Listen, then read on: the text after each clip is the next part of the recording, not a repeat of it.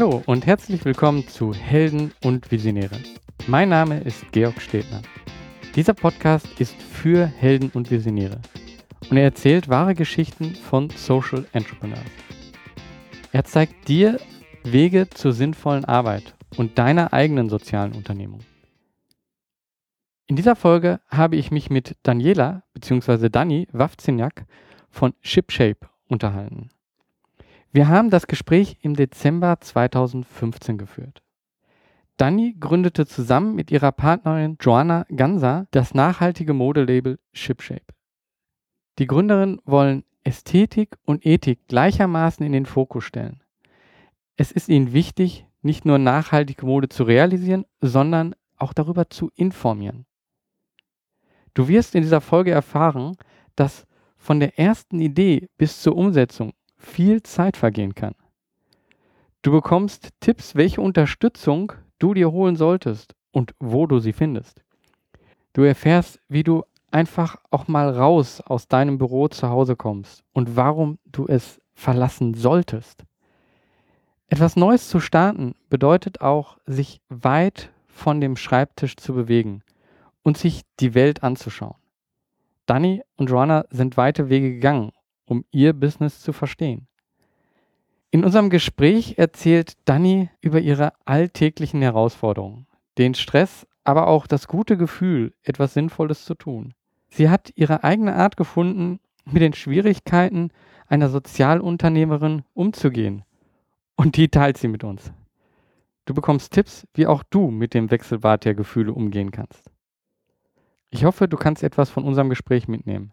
Mir hat es sehr gefallen, mit welcher Freude Dani ihre Erfahrung teilt.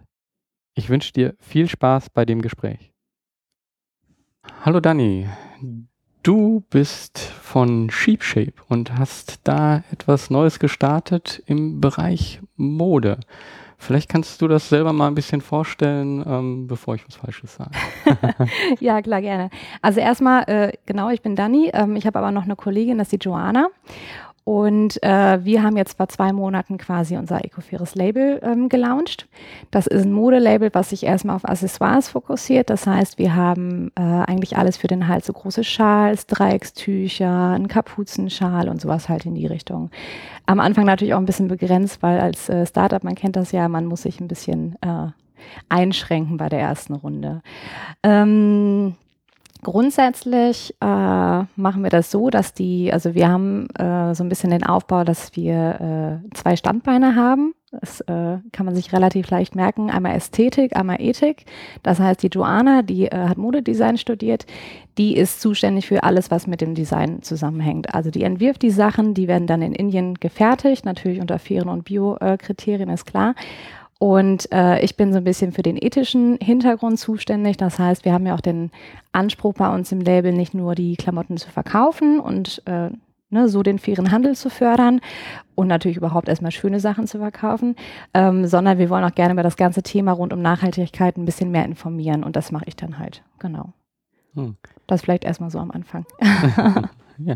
Ähm, ja, ich, ich bin jetzt überhaupt nicht aus der Modebranche und kenne mich äh, daher da auch nicht so aus. Ähm, wie ist das? Also, ähm, was macht ihr so ganz anders, äh, dass du sagst, so, das ist das Besondere an Sheepshape?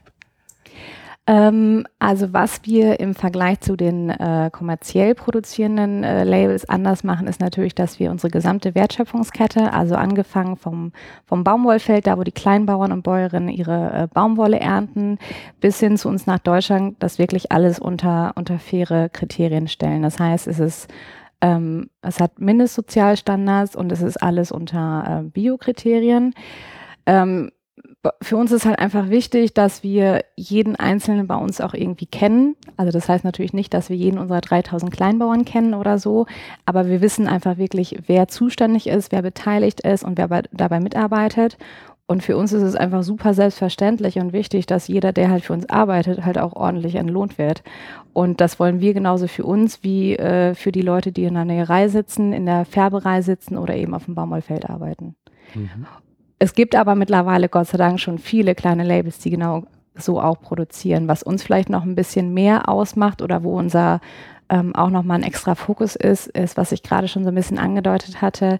Wir wollen halt gerne auch noch ein bisschen mehr Input geben. Also auch die Leute, ähm, die sich vielleicht noch nicht so sehr damit auseinandergesetzt haben, auch ein bisschen mit reinnehmen. Ne? Also, ähm, dass das halt alles irgendwann mal mehr in den Mainstream rückt, als das jetzt noch der Fall ist. Genau. Hm.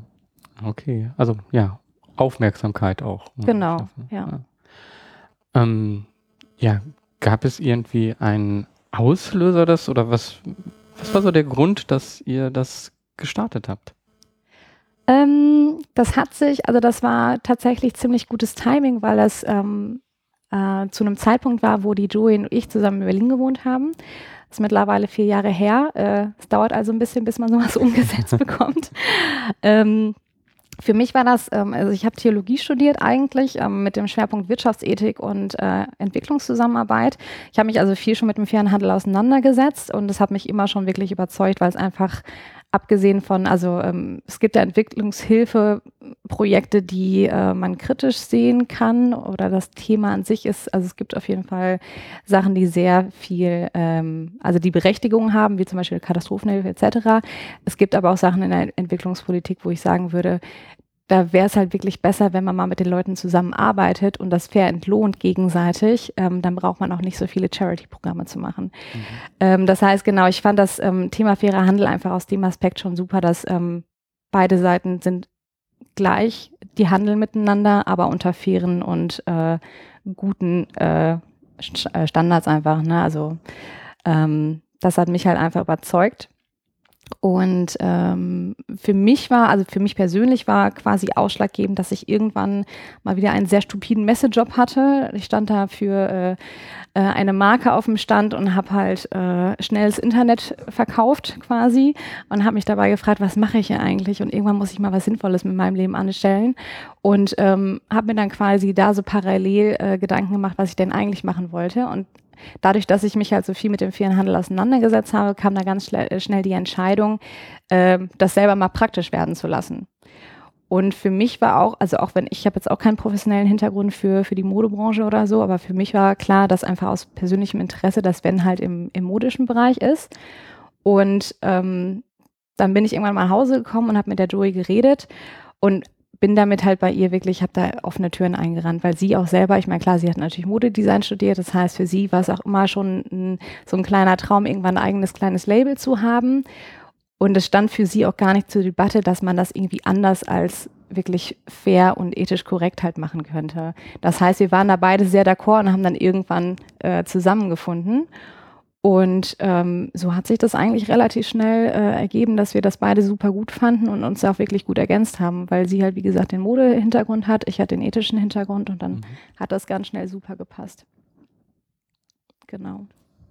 Von, von der Idee dann bis zu den ersten Schritten oder wie, wie war das dann? Und Langer was waren, Weg. ja. Und was waren die ersten Schritte? Ähm, also mit einer der ersten Schritte war tatsächlich, dass dadurch, dass es in Berlin so unfassbar kalt ist im Winter und so unfassbar eisiger Winter immer herweht, also richtig schon so Kontinentalklima aus Russland gefühlt, ähm, hat die Joey mir als ersten Schritt äh, unseren Kapuzenschal genäht. Also ich stand irgendwann vor ihr mit einer Kapuze in der Hand, äh, die ich von irgendeiner Weste abgemacht hatte und meinte, ich brauche irgendwie sowas, wo da noch ein Schal dran ist, was aber gefüttert ist und äh, was mich in diesem äh, furchtbaren Wetter irgendwie warm hält. Und dann hat sie halt den Schnitt für uns gemacht oder für mich gemacht. Und so ist quasi unser Key-Produkt entstanden. Das war uns da natürlich noch gar nicht bewusst, dass das irgendwann mal unser Key-Produkt werden würde. Das ist halt in der Zwischenzeit echt gut angekommen. Ähm, aber so, das war so der erste, die erste Zusammenarbeit. Und dann äh, ging es eigentlich viel, viel erstmal um Ideen sammeln. Wie kann man das überhaupt ähm, gestalten, beziehungsweise wo kann man das überhaupt umsetzen? Ich kann mich daran erinnern, dass ich in den ersten Jahren zum Beispiel ganz viele verschiedene Stoffsamples sogar auch in England, äh, ganz viel in Deutschland bestellt habe, um überhaupt mal an, an, an Produzenten zu, zu kommen, die halt faire Stoffe herstellen. Das ist mittlerweile Gott sei Dank sehr viel leichter geworden, aber man muss natürlich erstmal überhaupt ähm, gucken, wo kommt man denn überhaupt an seine Sachen dran? Macht das Sinn, dass wir selber nähen? Ganz am Anfang hatten wir nämlich noch die Idee, na, wir können das ja auch hier selber nähen, dann ist es ja fair eigentlich. Ähm, das geht dann aber natürlich so ein bisschen an dem Sinn vorbei, dass man gerne die Leute aus dem globalen Süden damit unterstützen möchte, dass man mit mhm. denen zusammen handelt. Äh, und außerdem haben wir auch an irgendeinem Punkt gesagt, wir können jetzt nicht uns beide da für die nächsten fünf Jahre an eine Nähmaschine setzen und irgendwelche Tücher nähen. Also man muss dann halt auch irgendwann gucken, was ökonomisch ist, ne? weil das gehört genauso zur Nachhaltigkeit dazu wie halt soziale und ökologische Kriterien. Mhm. Ähm, genau, aber trotzdem ist das was, das ist ein Prozess, den muss man erstmal durchspielen. Das heißt, wie sieht unser Produkt überhaupt aus? Welche Schritte braucht man dazu? Wo man, möchte man diese Schritte realisieren lassen? Und vor allem, welche Partner gibt es dafür und welche Leute gibt es dafür, die einen irgendwie unterstützen können. Sei das jetzt ähm, bei einem Businessplan, sei das bei, äh, bei den Kooperationen, die man dann zum Beispiel wie jetzt nach Indien hat oder ähm, bei ganz, ich sag mal in Anführungsstrichen, äh, banalen Sachen wie halt äh, Steuern oder Buchhaltung oder so. Und bis man sich das alles mal ähm, zusammengesucht hat, das ist schon, das ist schon eine Ecke. Aber ich glaube, bei uns hat es vor allem diese vier Jahre gedauert. Zum einen, weil halt vor die äh, ähm, da haben wir nicht konkret an dem Ganzen gearbeitet, sondern das war so ein bisschen, die Idee hat so ein bisschen im Hintergrund geschlummert und wir fanden die immer spannend. Ähm, aber der Umsetzungszeitpunkt ist halt wirklich erst konkret vor einem Jahr dann geworden. Mhm. Genau. Ähm, und jetzt habt ihr auch schon die ersten Kunden? Ja, äh, gestern hat zum Beispiel jemand aus Österreich bestellt. Das war, äh, das war schon eines dieser kleinen äh, Hochgefühle, die man dann zwischendurch hat, die auch äh, sehr, sehr, sehr hilfreich sind und äh, die man braucht. Ähm, wir haben jetzt hauptsächlich erstmal auf, also wir, wir verkaufen auf äh, diversen Designmärkten. Also letztes Wochenende habe ich zum Beispiel in Düsseldorf gestanden ähm, auf dem Fashion Yard. Ähm, das ist halt immer ganz praktisch, weil die Leute sich dann auch wirklich die Sachen mal wirklich in die Hand nehmen können, anfassen können, anprobieren können. Und ähm, man merkt halt wirklich, wenn die einmal den Stoff gefühlt haben, dann sind die auch wirklich überzeugt davon. Und das ist für uns dann natürlich auch wieder toll, das Feedback zu bekommen, dass das wirklich eine gute Qualität ist und gefällt und auch viel gekauft wird. Genau, und zum anderen, ähm, unser Hauptfokus ist natürlich der Online-Shop. Ähm, was glaube ich fast 99 Prozent derjenigen, die irgendwas verkaufen, auch mittlerweile so handhaben, weil ein Online-Shop natürlich am Anfang sehr günstig ist und weniger Aufwand, als wenn man direkt ein Ladengeschäft äh, aufmachen möchte. Ähm, was zum Beispiel in Köln mit den Mietpreisen einfach äh, gar nicht möglich wäre für uns gerade. Ähm, trotzdem darf man das mit dem Online-Shop natürlich nicht unterschätzen, weil es braucht schon viel Aufmerksamkeit, Öffentlichkeit, Werbung und so weiter. Deswegen sind wir auch echt froh, dass wir haben schon ein paar Bestellungen auf unserem Online-Shop auf jeden Fall bekommen. Okay. Ja. Hm, das ist ja schön. Aber wenn man sowas ähm, ja, ökologisches, soziales startet, dann bekommt man doch oft viel Kritik auch. Wie bist du mit damit umgegangen? Ähm, ich habe gar nicht so viel Kritik bekommen. Also hätte ich auch gedacht, also gerade von, ähm, von, von vielleicht älteren Leuten oder auch ähm, so Leuten, die dann, äh, wie zum Beispiel Eltern oder so, ne, die dann irgendwie Sorge haben, wie, wie bringt sich das Kind nur durch oder so. Ja. Eigentlich gar nicht. Ähm, die einzige Kritik, äh, wir haben uns dann natürlich auch, ähm, wir haben jetzt einen Gründungsberater und vorher hatten wir uns aber zum Beispiel mal an die äh, Althilft jungen Senioren, also sind Wirtschaftssenioren, die aus ehemaligen Führungspositionen halt mittlerweile im Ruhestand sind und dann Leuten wie uns halt helfen. Ähm, die machen das ehrenamtlich, mit denen hatten wir uns mal getroffen und ähm, da hat man dann schon gemerkt, dass es für die, das ist ja eine ganz andere Generation, ne, denen fehlt natürlich so ein bisschen das Verständnis dafür. Die sind natürlich ähm, sehr darauf erpicht, dass man halt irgendwie Umsatz macht und dass man halt irgendwie rentabel ist und dass es irgendwann ein gutes Geschäftsmodell werden kann. Ähm, oder beziehungsweise das von Anfang an ist, aber sich halt irgendwann auch auszahlt. Und das war tatsächlich so das Einzige, wo ich, ähm, wo ich auch mal tatsächlich so einen Gegenwind bekommen hatte, der aber sehr hilfreich war, von ähm, ihr müsst irgendwann drauf schauen, dass ihr auch Geld damit verdient, weil alles andere macht halt keinen Sinn auf hm. Dauer.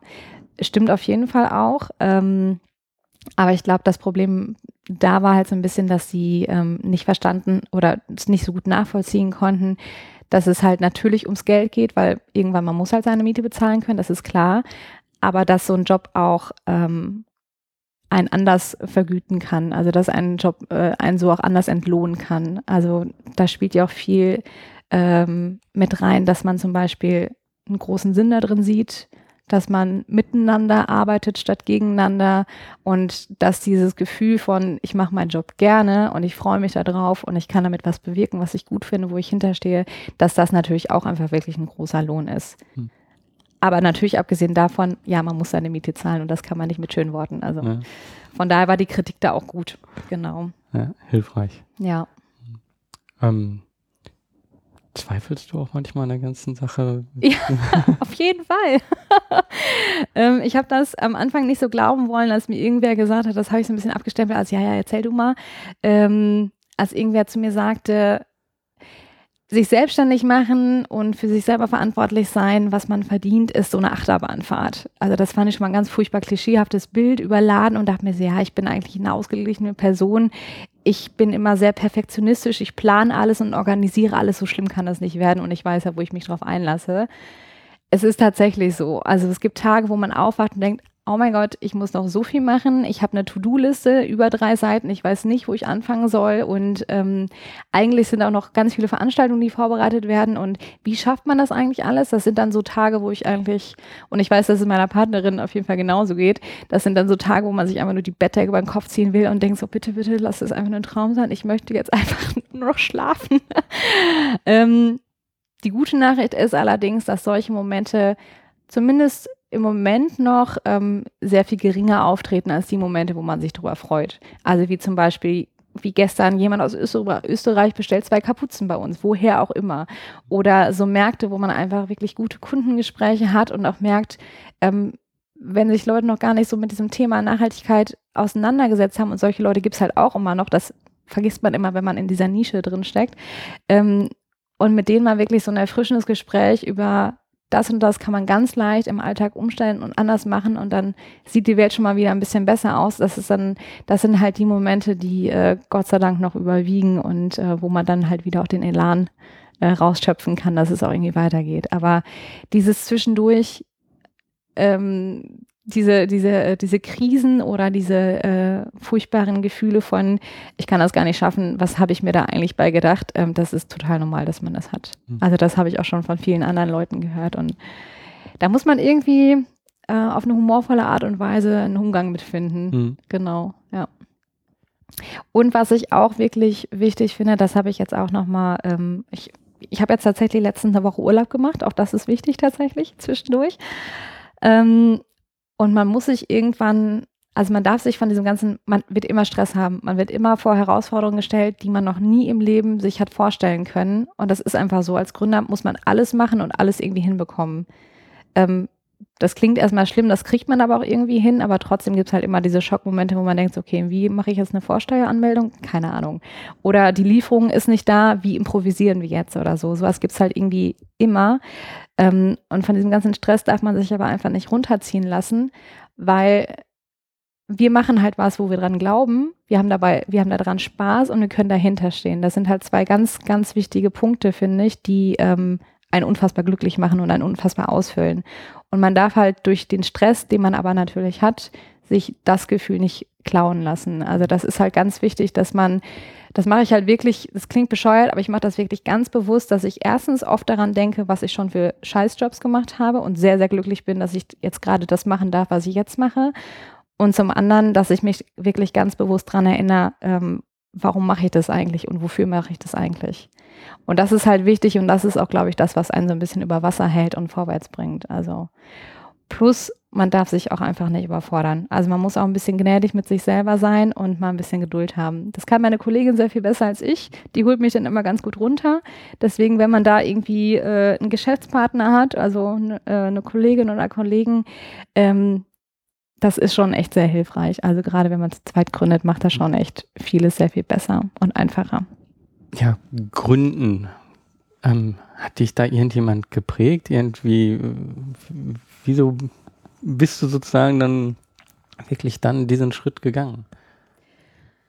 Mm, das war irgendwie die logische Konsequenz. Also ich habe mich tatsächlich nie äh, als Unternehmerin oder so gesehen, überhaupt nicht. Ich meine, ich habe Theologie studiert, nie mit dem Ziel, dass ich irgendwann Pastorin werde, aber schon mit dem Ziel, dass ich irgendwann in dem Bereich arbeite. Also sei es jetzt, dass ich für irgendeine Zeitung schreibe oder für ähm, als Referentin irgendwo arbeite. Ich habe mich nicht als Selbstständige gesehen tatsächlich. Aber wenn man von einer Idee wirklich überzeugt wie, ist und davon mitgenommen wird, dann ergibt sich das irgendwie. Also ich glaube, es gibt auch ganz viele andere Charaktere, bei denen das einfach schon von vornherein klar ist, dass sie sagen, ich kann nicht so gut mit dem Chef, ich muss mein eigener Chef sein, das ist jetzt das Konzept, was für mich am besten funktioniert ähm, das war bei mir zum Beispiel nie eine bewusste Entscheidung. Ähm, bei der Joanna war es vielleicht ein bisschen anders, weil die schon von vornherein das natürlich auch als Idee immer so ein bisschen äh, mit dabei hatte, irgendwann mal was Eigenes zu machen, weil das in, der, in dem Bereich natürlich auch sehr viel äh, üblicher ist, ne? dass man seine eigene, seine eigene Linie irgendwann rausbringt, sein eigenes Label macht oder sowas. Ähm, aber trotzdem, das ist halt einfach so entstanden irgendwie. In der ganzen Zeit bis jetzt gab es irgendwie besondere Momente, wo du sagst, so, ja, das war einfach super? Äh, also was ich ganz toll fand oder was wir beide auch wirklich sehr, in, ähm, sehr gefeiert und sehr äh, genießen konnten, ähm, war unsere Launchparty. Also das war, wir haben halt gesagt, ähm, wir machen, bevor wir unser Label starten oder wenn wir unser Label starten, dann machen wir nicht einfach nur, drücken wir nicht einfach nur am PC eine Taste und sagen jetzt online gehen und dann steht der Shop halt online, sondern wir haben halt ganz bewusst für uns entschieden, wir brauchen eine Party. Also erstmal, weil wir davor so viel gearbeitet haben, dass wir definitiv mal mit einem Sekt anstoßen wollten. Und aber auch einfach, damit man, ich glaube, es ist halt wirklich wichtig, dass man sich so Meilensteine auch setzt, die man dann auch feiern darf. Weil egal, wie es in zwei Jahren aussieht, äh, das, was wir bis jetzt geschafft haben, war auf jeden Fall das Anstoßen schon mal wert, haben wir gefunden. Und das war halt echt so ein richtig schöner Moment, weil da waren halt ganz viele Freunde von uns da, hauptsächlich natürlich so bekannte Familie, Freunde, aber auch Leute, die dann draußen vorbeigelaufen sind, mal reingeschaut haben. Und wir konnten den Abend einfach so gut genießen, weil es einfach nur schön war. Also die Sachen waren da, jedem hat es gefallen und ähm, es war einfach eine wunderschöne Veranstaltung. Und das war wirklich toll, genau. Und dann natürlich so Momente, wenn man auf dem, ne, selber auf dem Markt steht und ähm, wirklich äh, merkt, dass die, die Leute das mögen, was man denen äh, äh zeigt und auch irgendwie verstehen, dass da mehr hintersteckt, als dass es jetzt noch ein Modelabel, also ein weiteres Modelabel ist. Ähm, genau. Und was ich aber auch wirklich, ähm, wirklich schön finde, ist, dass, äh, dass das, dass bei uns zwar Ästhetik und Ethik zusammenhängen und das eine das andere auch bedingt. Ähm, aber dass es zum Beispiel natürlich auch mal wieder Leute gibt, die einfach sagen, das sind super schöne Klamotten, ohne zu wissen, was dahinter steckt. Und das ist für uns halt auch einfach wichtig. Und ich glaube, das ist auch so ein, so ein, so ein, so ein, so ein Erfolgs, äh, Punkt oder ein Kriterium, ähm, es muss halt Mode sein und es muss halt schön sein. Mhm. Wie das jetzt hergestellt ist, ist dann erstmal egal. Äh, aber es muss halt äh, in beiden Bereichen seinen eigenen Standpunkt und seine eigene Berechtigung haben. Das war für uns halt wirklich auch wichtig. Mhm. Genau. Ja, das macht es natürlich noch schwieriger, ne? wenn man in ja. zwei Sachen ja, auf jeden gut Fall. sein. Aber wir sind ja zu zweit, von daher. genau, zu zweit. Ähm, aber allein zu zweit äh, macht ihr das ja nicht. Ihr habt ja viel Unterstützung durch kleine ähm, Sachen, durch Beratung oder so. Wie, wie habt ihr die Personen gefunden, die euch so unterstützen? Ähm, also wir haben zum einen, das ist, also auch da läuft wirklich alles wieder über Connections, ne? über Leute, die man kennt, die jemanden kennen, die jemanden kennen oder so. Ähm, wie gesagt, anfangs für den Businessplan, weil ich meine, damit steht und fällt das Ganze ja dann auch leider so ein bisschen. Man braucht ja irgendeine Finanzierung, man braucht irgendein Geschäftsmodell, wo man sagen kann, okay, in drei Jahren trägt sich das selber oder könnte es sich selber tragen oder nach einem Jahr oder wie auch immer man das auslegen möchte. Ähm, da haben wir dann, wie gesagt, am Anfang uns Mandy Senioren genannt, die uns auch wirklich schon mal in den ersten äh, in den ersten Schritten sehr, sehr gut unterstützt haben. Da haben wir dann aber irgendwann gemerkt, dass wir schon nochmal jemanden brauchen, der uns, ähm, der uns sehr viel öfter unterstützt. Und das heißt, wir haben uns dann, da gibt es eine ganz gute Plattform, die heißt für Gründer. Äh, da kann man sich, also da gibt es nicht nur etliche Informationen um das ganze Thema, gerade wenn man sich selbstständig machen äh, möchte, wenn man gründen möchte, für den Anfang. Da gibt es dann halt auch wirklich äh, Kontaktformulare, die man ausfüllen kann, um halt so einen Gründungsberater zum Beispiel zu finden, der für einen passt. Und darüber haben wir dann jetzt auch unseren jetzigen Coach gefunden. Hm. Und ähm, das ist zum Beispiel, ähm, das war halt ein sehr guter, äh, sehr guter, hilfreicher Tipp, den ich dann von irgendeinem Bekannten mal wieder bekommen habe. Geh doch mal auf die und die Seite. Ähm, dann haben wir natürlich aus unserem weiteren Bekanntenkreis viele Leute eingespannt, ähm, zum Beispiel der Freund von der Joanna, der hat unser Grafikdesign gemacht, zusammen mit einem anderen Kollegen von seiner Uni. Ähm, da gibt es natürlich auch mal viele Sachen, weil auch gerade als Startup ist halt immer die Frage, wofür gibt man Geld aus, wie viel Geld hat man überhaupt, kann man sich eine teure Grafik äh, leisten oder nicht, wie ist das mit dem Online-Shop. Das heißt, ähm, so Sachen wie zum Beispiel auch den Online-Shop ähm, programmieren, das hat auch wieder ein Freund von einem Freund gemacht. Ähm, aber da muss man natürlich auch aufpassen, dass man es sich mit seinen Bekannten und Freunden nicht verscherzt. Ne? Also zum einen ist es halt wichtig, dass man irgendwann Privat und Arbeit auch trennen kann, gerade wenn es dann zum Beispiel sogar noch der Partner ist von einem. Ähm, und zum anderen muss man halt auch einfach sehen, dass äh, jeder hat mittlerweile echt viel zu tun. Und so Freundschaftsdienste müssen auch schon irgendwie zumindest ein bisschen vergolten werden. Also das heißt, wir haben auch immer natürlich ein bisschen, ne, ein bisschen Geld bezahlt oder äh, ein paar Produkte verschenkt, also so wie es halt gerade angemessen war. Und das ist halt auch wirklich wichtig, dass man sich da, ja, sich die Freundschaften nicht so verscherzt und die nicht belastet. Also weil alles hat auch seine Grenze. Und also als Tipp würde ich auch tatsächlich, glaube ich, sagen, dass man so viel ähm, wie man kann auch über professionelle Anbieter macht. Also sei es jetzt Grafik, sei es Online-Shop etc. Nur irgendwann muss man natürlich mit dem Budget haushalten, von daher. Das ist ein guter Punkt. Ähm, wie finanziert ihr euch momentan? Ähm, das war wirklich sehr entspannt tatsächlich. Das ist ein bisschen witzig, weil Finanzen sind ja nie entspannt. Wir hatten ähm, anfangs geplant, dass wir über die, ähm, also die GLS ist unsere Hausbank und über die wollten wir gerne einen Kredit von der KfW beantragen. Da gibt es ja Gründerkredite, äh, Starterkapital und so weiter. Die sind ja auch wirklich von den Zinsen her super angenehm. Ähm, das war eigentlich unser ursprünglicher Plan. Ähm, der ist uns dann aber durch sämtliche Freunde, bekannte Familie durchkreuzt worden, die es alle so cool fanden, was wir machen, dass wir tatsächlich das Ganze aus Eigenkapital finanziert bekommen haben. Also da sind halt äh, klar unsere Eltern natürlich eingesprungen. Also man kennt es immer. Äh, äh, Friends, Family and Fools, die einen dann unterstützen. und ähm, das war wirklich super, weil wir da wenig Aufwand hatten, um eine schon beträchtliche Summe zusammen zu bekommen, genau. Mhm. Und ähm, auch da muss man dann wieder für sich selber entscheiden. Es bringt natürlich auch gewisse, gewisses Schwierigkeitspotenzial mit, wenn man von Freunden oder Familie sich Geld leiht, wenn man es dann zum Beispiel nicht zurückzahlen kann oder so. Das muss man, das sollte man schon im Vorhinein wirklich gut abwägen, ob man das möchte oder nicht und was das vielleicht auch für nicht so ganz so nette Konsequenzen haben könnte. Aber das haben wir gemacht und ähm, genau, mit den Leuten, mit denen wir das jetzt zusammen quasi finanzieren, ist das wirklich eine sehr, sehr angenehme, gute Sache. Mhm. Und in Zukunft, ähm, wie stellt ihr euch das da vor, durch, durch den Verkauf dann? Ähm, zum einen natürlich über den Verkauf, zum anderen haben wir jetzt gerade frisch am Wochenende unser Crowdfunding-Video gedreht. Das heißt, das ist natürlich auch nochmal eine sehr äh, beliebte Art und Weise, Geld zusammenzubekommen die aber auch wirklich Sinn macht, weil man zum einen merkt, ob seine Produkte überhaupt ankommen, ob die Leute das mögen, weil man ja auch als Dankeschön aus so einer äh, Crowdfunding-Seite natürlich auch mal seine eigenen Produkte verkaufen kann als Gegenleistung. Ähm, zum anderen zieht man dadurch natürlich Öffentlichkeit und es ist halt auch wirklich schön, weil anderen Leuten die Möglichkeit gegeben wird, Sachen und Projekte, die man unterstützen möchte, halt wirklich selber mit, mitzutragen. Ne? Also ich, ich bin zum Beispiel großer Fan von dieser Chiron University, also die Universität für Flüchtlinge. Solche Sachen, natürlich finanziert man die gerne mit, also weil man irgendwie denkt, das sind halt einfach unfassbar sinnvolle Sachen und natürlich möchte man das möglich machen, dass andere Leute das umsetzen können.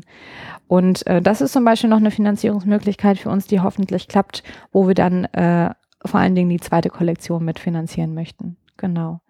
Aber äh, es ist natürlich klar, dass wir irgendwann bei der KfW wahrscheinlich den Kredit aufnehmen werden. Hm. Genau. Um, um das wirklich so voranzutreiben, ja wahrscheinlich täglich immer wieder kleine Schritte machen, um voranzukommen.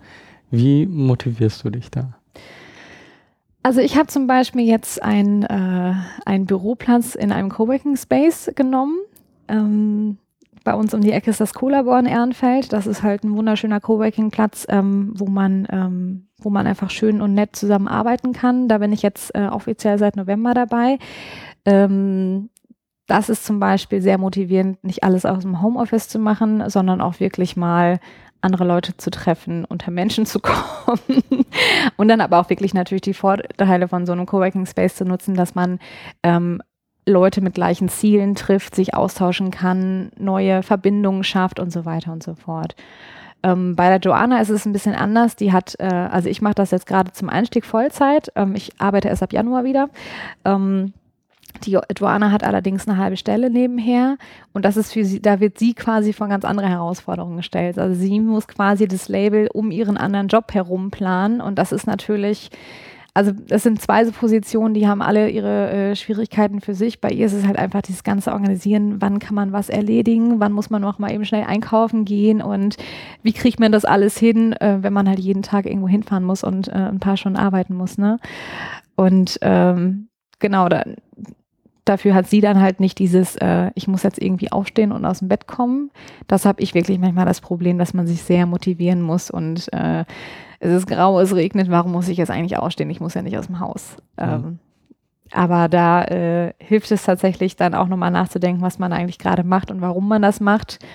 Ähm, und als Abschreckmethode ist es dann auch wirklich immer ganz gut, sich an einen Job zu erinnern, den man wirklich richtig doof fand. Also das hilft mir dann wirklich sehr zu denken, so, ich kann wenigstens zu Hause bleiben und Sachen machen, die mir gefallen. Was beschäftigt dich momentan aktuell so?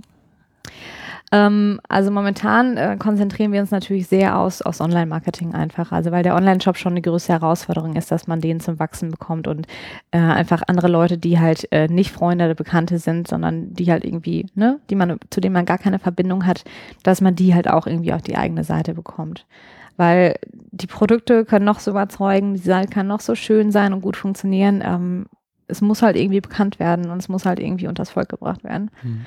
Ähm, das ist quasi gerade unser Hauptfokus und da spielt natürlich auch die Crowdfunding-Kampagne ganz groß mit rein. Also das gehört ja dazu. Mhm. Das sind so gerade die zwei großen Sachen, mit denen ich mich beschäftige. Was macht ihr da genau? Also neben der Crowdfunding-Plattform, wie geht ihr da dran, um mehr Aufmerksamkeit zu generieren? Ähm, also auch da äh, ist natürlich unser äh, Business Coach äh, sehr hilfreich, der uns da ganz viele Tipps gibt. Ähm, wir machen natürlich das Übliche, das heißt die Social Media Kanäle besp äh, bespielen, ob das jetzt Facebook ist oder äh, ähm, Twitter oder äh, was auch immer, Instagram und so weiter. Das ist natürlich klar. Da ähm, machen wir viel. Ähm, wir bereiten jetzt auch, dadurch, dass wir selber auch in Indien waren im April, haben wir auch ganz viel Video- und Fotomaterial mitgebracht.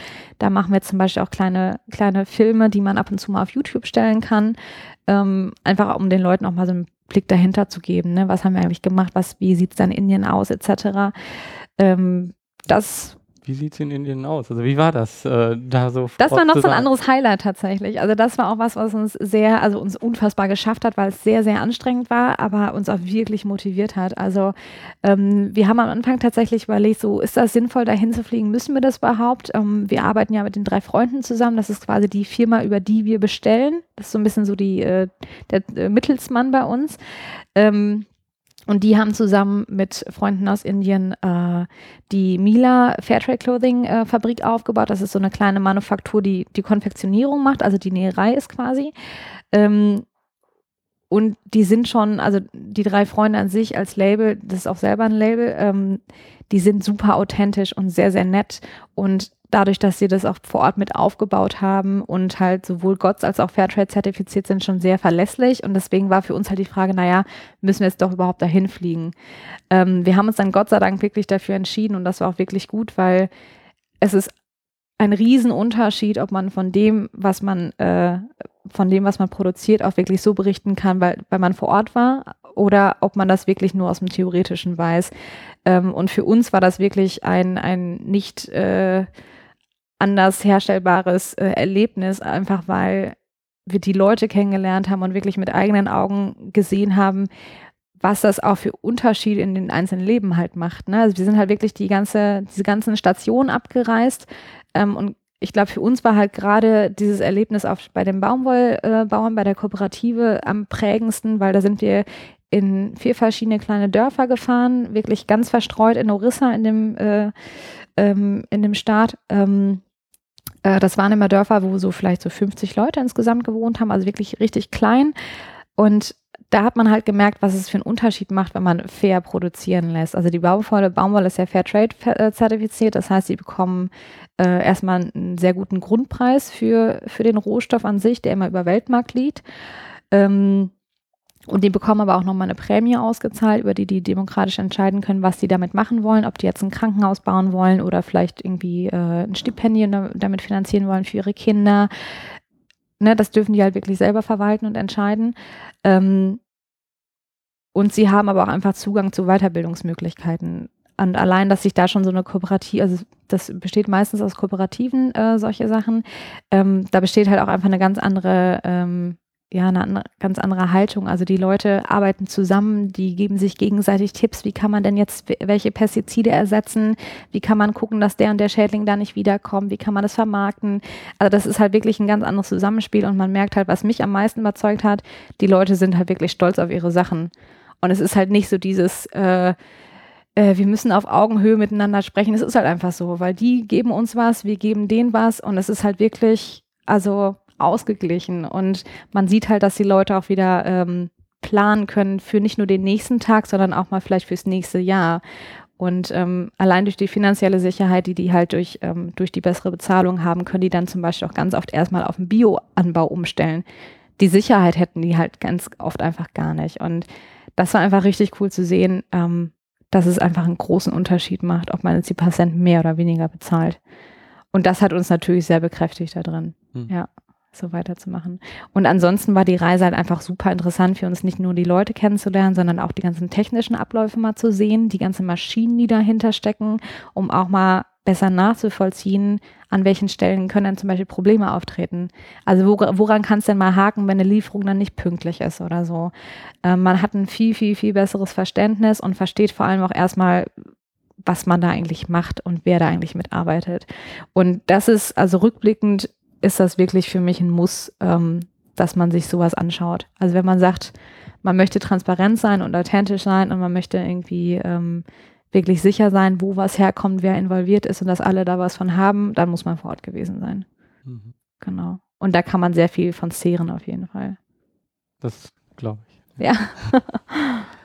ja, da sind wir eigentlich schon so am Ende. Vielleicht noch so ein Ausblick in die Zukunft. Also wie stellst du dir das so vor, wie es weitergeht?